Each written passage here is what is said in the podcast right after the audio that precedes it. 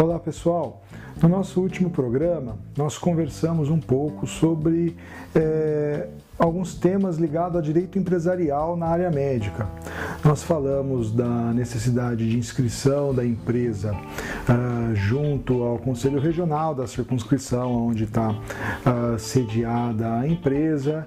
Nós falamos da necessidade de se manter atualizado o cadastro, pagamento de, eh, de anuidade, né, de, de taxas eh, para o Conselho Regional. Eh, nós falamos também que a pessoa jurídica é uma abstração, né, ou seja, a construção dela é legal ou seja, ela tem data de fundação, que corresponde à data de nascimento de uma pessoa física, né? E, mas ela, é, ela funciona independentemente dos seus sócios. O, e também falamos que a empresa médica ela pode ter sócios não médicos, não tem nenhuma, uh, nenhuma obrigatoriedade legal de que existam pessoas uh, que são formadas em medicina nos quadros uh, societários dessas empresas médicas, o consultório, hospitais, clínicas e, e por aí vai. Mas existe uma obrigatoriedade de ter uma pessoa que é a responsável técnica por aquele estabelecimento. E essa responsável técnica tem que ser médica. Então, vamos voltar é, a falar sobre a resolução 1980 de 2011 do Conselho Federal de Medicina, que ali está falando que são as regras de cadastro, de registro, é, sobre a responsabilidade técnica referentes às empresas médicas. Os responsáveis técnicos, eles são médicos, por quê? Porque Uh, mesmo que as empresas sejam obrigadas, as empresas médicas sejam obrigadas a serem res, é, registradas junto aos conselhos regionais de onde elas estão sediadas, é, o, o, essas pessoas não precisam ser médicas. As empresas devem responder eticamente às resoluções é, emitidas né, pelo, pelos conselhos regionais e pelo Conselho Federal de Medicina. Então, para isso, eu preciso ter um, um responsável técnico médico que é, irá responder pela empresa, apesar dele não ser sócio necessariamente da empresa médica, mas ele que vai responder sobre questões de publicidade, sobre questões referentes à, à falta de pagamento eh, de alguma taxa, de regularização eh, do eh, documental, né, alteração de contrato social, esse tipo de coisa. E Uh, hoje a gente vai falar basicamente da responsabilidade técnica das empresas, que está é, no artigo 9 ao artigo 12 da Resolução 1980 do CFM, que diz assim: o diretor técnico responde eticamente por todas as informações prestadas perante os conselhos federal e regionais de medicina, ou seja, o responsável técnico ele não é sócio necessariamente da empresa, então ele só vai responder é, eticamente ao Conselho Regional de Medicina. Ele é, vai ser o elo entre a empresa médica e os conselhos federal e regionais de medicina, tá? O artigo 10, a responsabilidade técnica médica do que, se trata, do que trata o artigo 9 somente cessará quando o Conselho Regional de Medicina tomar conhecimento do afastamento do médico responsável técnico mediante sua é, própria comunicação escrita por intermédio da empresa ou instituição onde exerça a função. Vale dizer que muitas vezes o, o médico uh, não trabalha necessariamente uh, na empresa, o que por si só é, constitui aí um, um problema.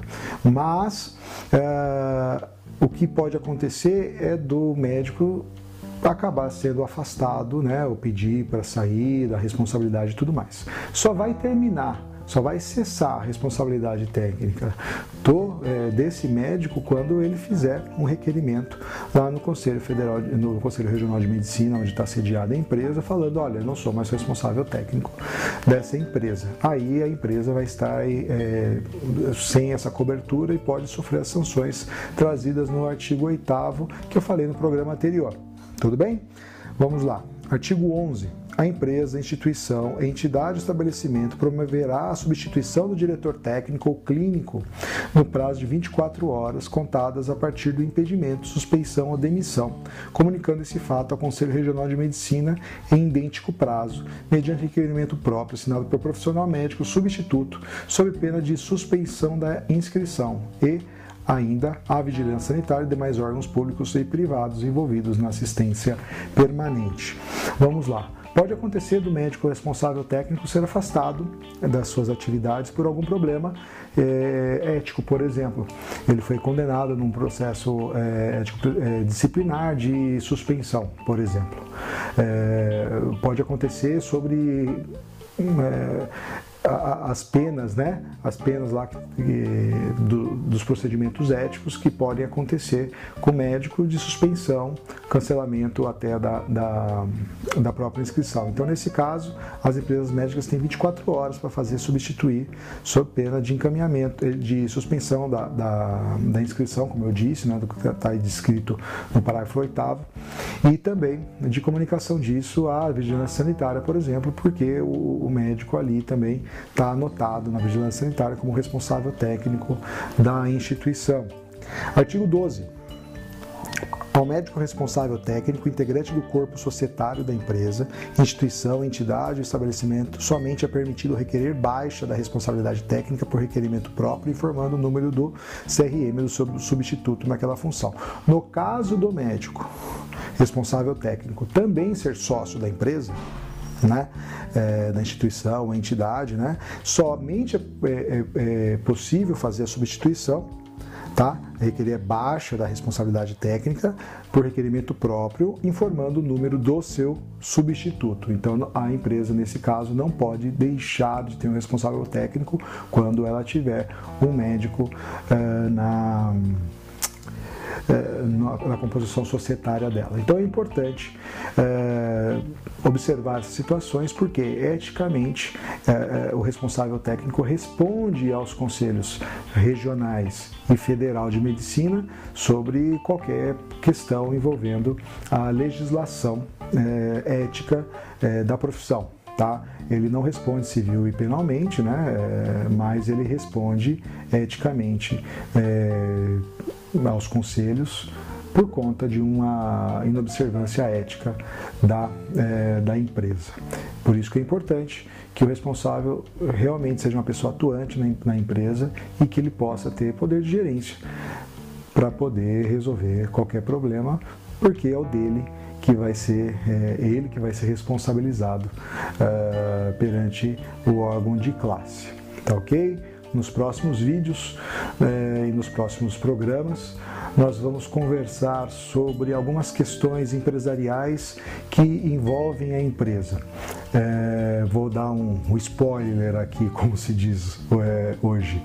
É, no caso de médicos que não fazem parte do corpo clínico, mas acabam trabalhando na clínica mediante algum tipo de é, vinculação, seja CLT ou seja é, é, por aluguel de sala, como que se deve fazer, né?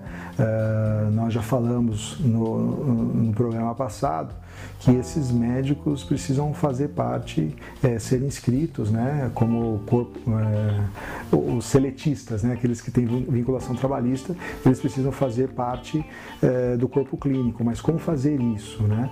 E também vamos falar sobre a questão da locação de sala, locação de centro cirúrgico, dessas situações e a responsabilidade da clínica em relação ao profissional que só tem esse, esse vínculo de locação, de uso.